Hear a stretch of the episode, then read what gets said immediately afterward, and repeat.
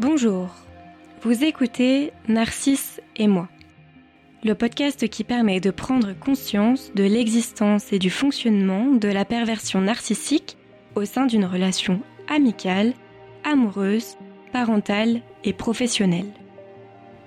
La relation, mais plus précisément la personne avec qui vous vivez cette relation, vous fait souffrir, vous vous sentez manipulé, vous êtes victime de violences physiques et ou psychologiques, Peut-être êtes-vous en train de vivre une relation avec un pervers narcissique.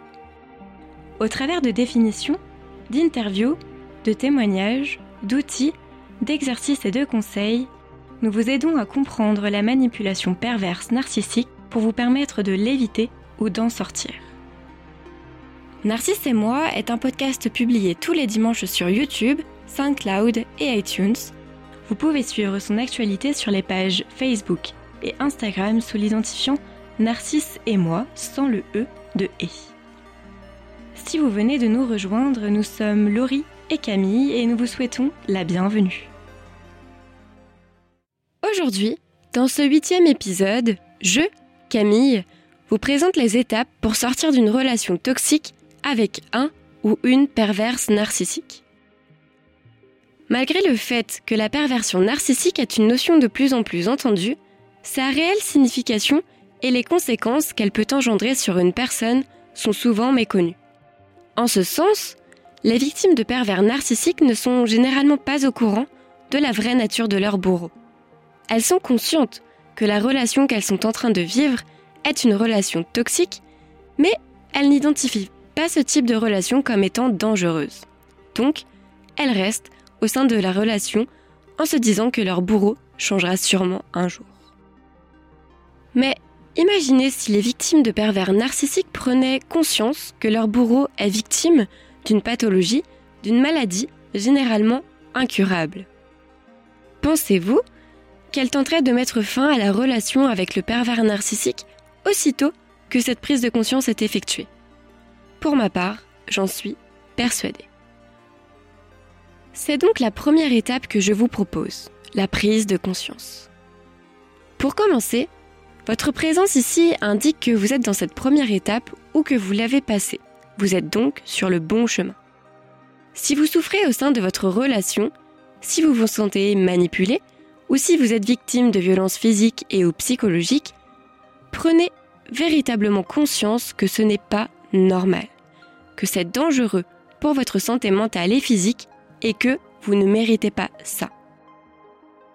Pour vous aider, je vous invite à noter les pour et les contre de cette relation, ainsi que les qualités et défauts de la personne avec qui vous vivez cette relation. Cela vous permettra d'identifier ce que cette relation vous apporte et donc d'identifier l'emprise qu'a cette personne sur vous.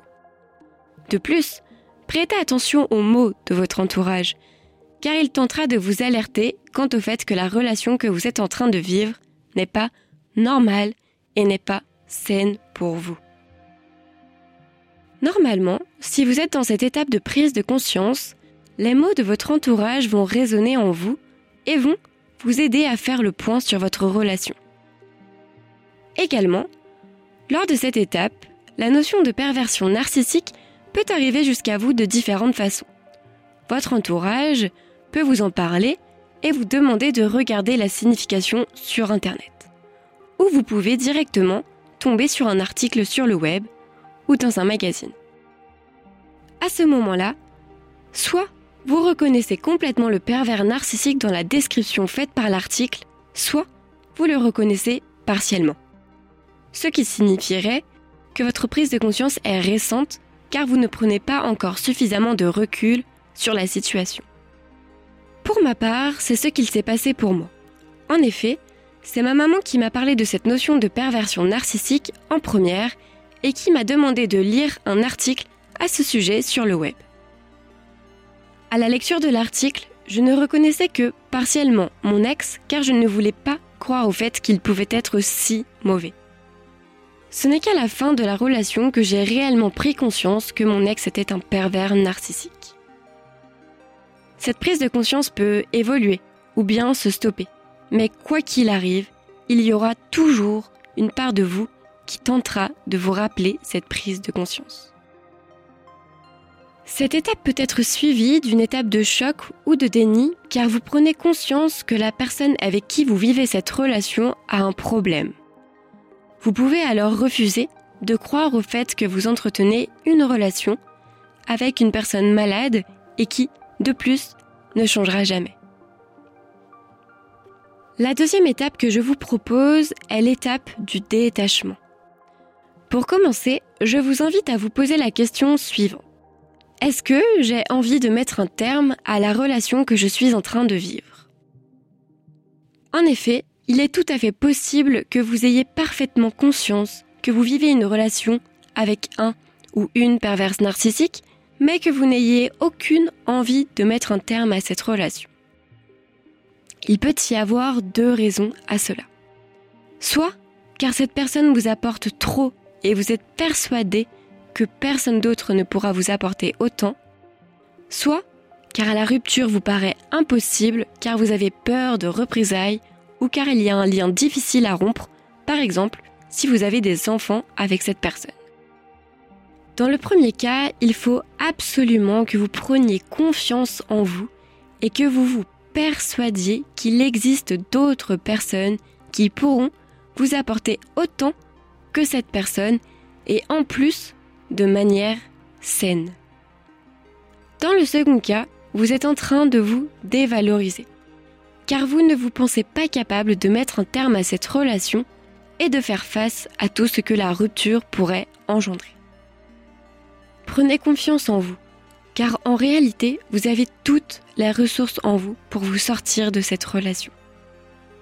Prenez du temps pour réfléchir à tout ça, et une fois que vous avez fait le point sur tout ça, l'idée ou l'envie de mettre un terme à cette relation devrait prendre place dans votre esprit. Ainsi, pour l'étape du détachement, il faut que vous preniez du recul psychologiquement et que vous preniez vos distances physiquement. Dans un premier temps, prenez conscience que vous êtes victime et que le pervers narcissique est votre bourreau. Je tiens cependant à préciser que ce n'est pas parce que vous êtes victime que vous êtes une personne nulle ou mauvaise. Bien au contraire. Car dans le cadre d'une relation avec un pervers narcissique, ce dernier vous admire, et c'est pour cela qu'il vous manipule, car il veut vous piquer votre vie, votre identité. Dans un second temps, entourez-vous car le pervers narcissique vous a isolé. Il est alors important de reprendre contact avec les personnes à qui vous ne parlez plus ou que vous ne voyez plus. Ces personnes pourront être de grandes ressources car elles vous aideront à vous détacher. Par ailleurs, vous pouvez également vous entourer de personnes neutres telles que des psychologues. N'ayez pas peur et n'ayez pas honte d'aller voir un psychologue car vous avez le droit d'avoir une oreille à votre écoute. Dans un troisième temps, essayez de repérer la manipulation dans les paroles et les actes du pervers narcissique vous allez vous rendre compte que sa vie n'est que mensonge et manipulation à votre égard, cela vous aidera à vous détacher de lui. Également, je tiens à préciser qu'il est important que le pervers narcissique ne soit pas au courant de tout ce cheminement, car le pervers narcissique exerce son emprise sur toutes les choses que vous lui confiez. Il se rendra alors compte que vous voulez vous détacher de lui, et il fera tout pour vous en empêcher et vous dissuader. La troisième et dernière étape que je vous propose est celle de la rupture. Cette étape demande du courage, car le pervers narcissique va tout faire pour que vous ne le quittiez pas. Il va sûrement redevenir un ange, alors qu'il était un démon, et vous allez penser qu'il a changé. Mais ce n'est pas le cas. Le pervers narcissique ne peut pas changer, car il ne se remet jamais en question. S'il redevient un ange, il est une fois de plus en train de vous manipuler. Lors de cette étape, vous allez sûrement avoir l'impression qu'une partie de vous-même part avec votre bourreau. Cette partie de vous-même, c'est l'emprise qu'exerçait votre bourreau sur vous. Il est donc positif de ressentir cela, car cela signifie que vous êtes en train de vous libérer d'un poids immense. Évidemment, ce n'est pas une partie de plaisir et cette étape est difficile à vivre. Mais pensez au fait que vous allez enfin pouvoir être libre d'être vous-même. Lors de cette étape, il peut y avoir plusieurs ruptures ratées.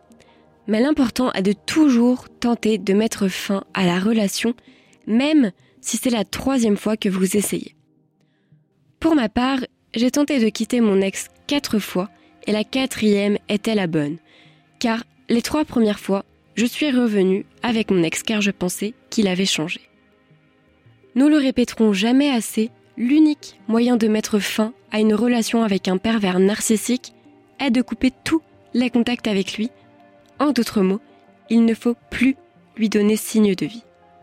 Car tant que le contact est établi, même si vous avez stoppé la relation, l'emprise est là. En cas de contact forcé, par rapport à des enfants par exemple, il faut que le contact ne se fasse que vis-à-vis des enfants et que lors de vos échanges, il n'y ait aucun autre sujet de discussion que celui des enfants. Finalement, le secret pour mettre fin à une relation avec un pervers narcissique est de ne pas lui laisser la possibilité d'avoir de l'emprise sur la situation. Pour cela, vous allez devoir prévoir la rupture et ne pas lui dire ce que vous comptez faire. Il faudra l'avertir en dernier et ne plus lui donner signe de vie ensuite en coupant tous les contacts. Le pervers narcissique tentera de reprendre le contact avec vous, mais vous devez en aucun cas succomber à la tentation de lui parler.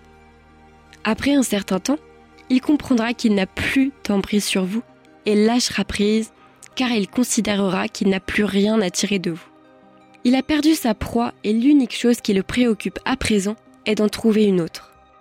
La rapidité à laquelle vous allez être remplacé est étonnante, mais plutôt que de jalouser la prochaine victime, plaignez-la car elle traversera les mêmes épreuves que vous. Une fois de plus, ayez confiance en vous, prenez soin de vous et rappelez-vous que le pervers narcissique ne vous aime pas vous, mais la façon dont vous, vous les aimez. Dans le neuvième épisode de Narcisse et moi, qui sera publié dimanche prochain, le 21 juin 2020, Laurie vous présentera un outil qui vous permettra d'identifier l'étape à laquelle vous êtes rendu au sein de la relation toxique que vous êtes en train de vivre.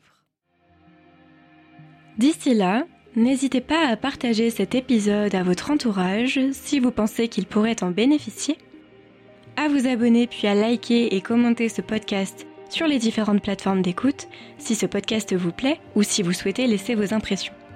Cela permettra de le faire connaître à ceux qui pourraient en avoir besoin. Pour toute question, vous pouvez nous contacter via Facebook et Instagram sous l'identifiant Narcisse et moi, sans le E de E, ou par email à l'adresse asso.narcissemoi.gmail.com. Toutes ces informations sont en description du podcast. Et surtout, en cas de violence physique ou psychologique nécessitant une intervention immédiate, contactez la police au 17, le numéro d'urgence européen au 112 ou envoyer un SMS au 114. En cas de violence physique ou psychologique ne nécessitant pas une intervention immédiate, contactez le numéro Violence Femmes Info au 3919 ou le numéro Allo Enfance en danger au 119. Merci pour votre écoute et prenez soin de vous.